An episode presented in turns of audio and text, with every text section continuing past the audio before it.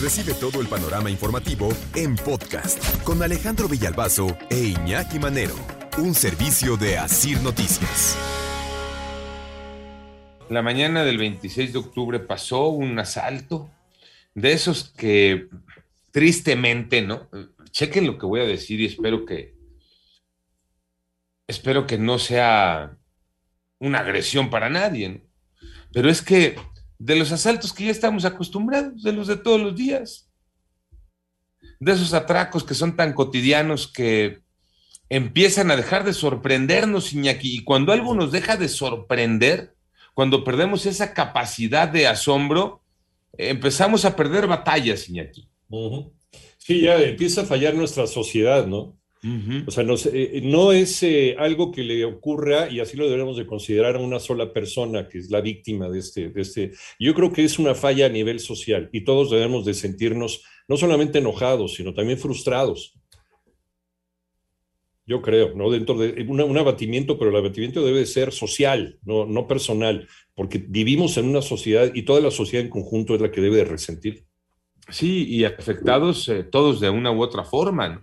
Habrá quien diga, pues es que yo no soy usuario del transporte público, yo no me subo a un micro, entonces pues no, pero, eh, pero eso va golpeando y va afectando a uno o a otro y de alguna manera tienes algún amigo, algún compañero de trabajo, algún familiar, que alguien que, que trabaja a tu lado que todos los días utiliza ese transporte y que es víctima constante de los atracos en el transporte público.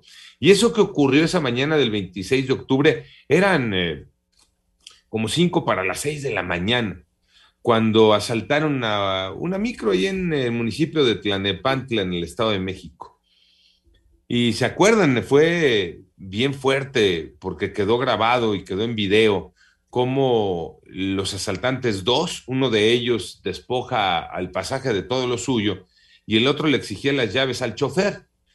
Eh, y así, y así como va, le tira un disparo en la cabeza. Y desde entonces empezamos a hablar de la salud de, de Juan Carlos, ¿no? Del chofer de este micro, de, de José Manuel, perdón, del chofer de este micro, de este hombre que le cambia la vida radicalmente, que incluso estuvo, pues imagínense, con un balazo en la cabeza, estuvo eh, semanas eh, luchando entre la vida y la muerte. Al final logró salir del hospital, logró irse a casa en una condición muy desfavorable. Y ahora José Manuel habla y José Manuel pone a consideración algunos detalles de lo que ocurrió aquella mañana del 26 de octubre y de lo que fue sucediendo después, porque hay que recordar que el hombre que fue identificado como quien le disparó fue detenido. Jorge David, un tipo que entraba y salía de la cárcel. Dice José Manuel, mm, algunas cosas que no cuadran con lo que ocurrió aquel día. Manuel Hernández, buenos días, Manolo.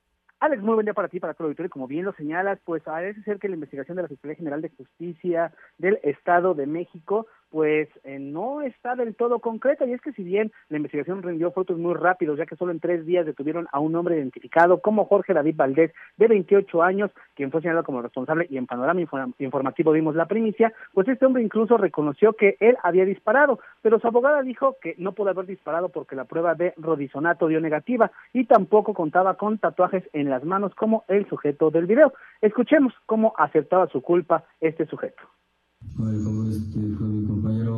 Compañero Hernández utilizando los antirreflejantes, los chalecos antirreflejantes, este, para hacerle la, la parada a la combi. Y yo le pido al chofer que detenga el vehículo que me entregue las llaves. Al no hacerlo se hace una detonación y le digo al compañero que vayamos y nos vamos hacia el pueblo de Santa Cecilia.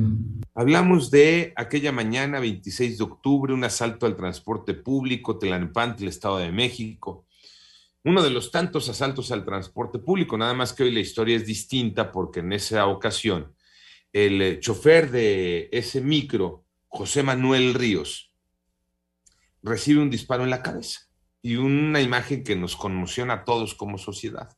A los tres días, nos relata Manuel Hernández, detuvieron a Jorge David Valdés, alias El Vida, y escuchábamos a este hombre narrar y describir lo que hizo, ¿no? Amenazó a José Manuel, el chofer, le dijo, te voy a disparar si no me das las llaves. Parecía un hombre poseído que a quemarropa le disparó en la cabeza. Todo eso ocurría mientras el Ranas, disfrazado de trabajador de obra, llevaba casco y chaleco reflejante, le quitaba todo a los usuarios. Y se habló, ¿no? Mucho de este tipo de Jorge David, un hombre que había estado preso, que a los 20 años, cuando era el 2013, lo metieron a la cárcel por el delito de robo con violencia, también al transporte público. Salió a los 25 años en el 2018 y a los 28 está de regreso en la cárcel. Mientras tanto, José Manuel luchaba contra la inflamación en el cerebro y esperaba, ¿no? Que los doctores dieran un diagnóstico de cuáles serían las eh, secuelas. Este hombre, eh, Jorge David, eh, fue acusado de homicidio en grado de tentativa. Pero hoy la historia podría ser distinta porque hoy lo relata de manera distinta la víctima, José Manuel Ríos, el chofer de ese micro. ¿Y qué es lo que cuenta José Manuel? Manuel Hernández, Manolo, seguimos contigo. Alex, y es que a tres meses y medio de este suceso, el chofer identificado como José Manuel Ríos, pues eh, salvó la vida, pero quedó parapléjico. Al ver al detenido asegura que no es quien disparó, ya que reconoció perfectamente al agresor. Se trataba de su cacharpo, es decir, su ayudante. Tenía algunos meses de estar trabajando con él. Escuchemos.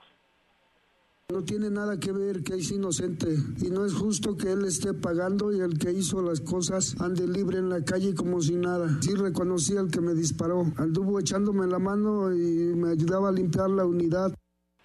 Al momento las autoridades no han eh, tenido un pronunciamiento al respecto, pero con las pruebas presentadas por la defensa y la declaración del afectado, pues todo indica que la persona detenida no sería el verdadero responsable y quien efectivamente disparó en contra de este chofer de la combi, pues seguiría en las calles posiblemente delinquiendo, Alex.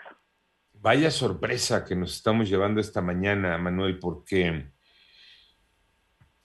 entonces ya son dos historias bueno, una historia, pero con dos responsables. Uno, el que señala a la autoridad, en este caso la Fiscalía General de Justicia del Estado de México, y otro, el que señala a la víctima. Sería muy, muy absurdo de mi parte preguntar a quién le creemos. ¿Le creemos al hombre que hoy está en eh, la cama en una casa con medio cuerpo paralizado por el tiro que recibió en la cabeza, con secuelas eh, de por vida, que tiene el valor civil de decir, ese que agarraron como responsable de haberme disparado no es. Porque yo identifico y reconozco al que me disparó porque lo conozco, porque trabajó conmigo, porque anduvo de mi ayudante. Y ese que agarraron no es. Eso es lo que señala la víctima. Al que agarraron lo presentó la Fiscalía General de Justicia del Estado de México como el responsable, como el que era. ¿A quién le creemos? Reitero mi pregunta a Tocayo Iñaki, ¿sería absurdo hacerla? ¿A quién le creemos o, estaría por descontada la respuesta? Si hay una confesión, además, del presunto responsable, digo, a menos que también ya sabemos cómo salen a veces las confesiones en este país. Tristemente. Pues porque hay una confesión del responsable, pero hay una confesión de la víctima. Sí, también. Ahora, si viviéramos en Dinamarca, pues entonces, este, ¿no?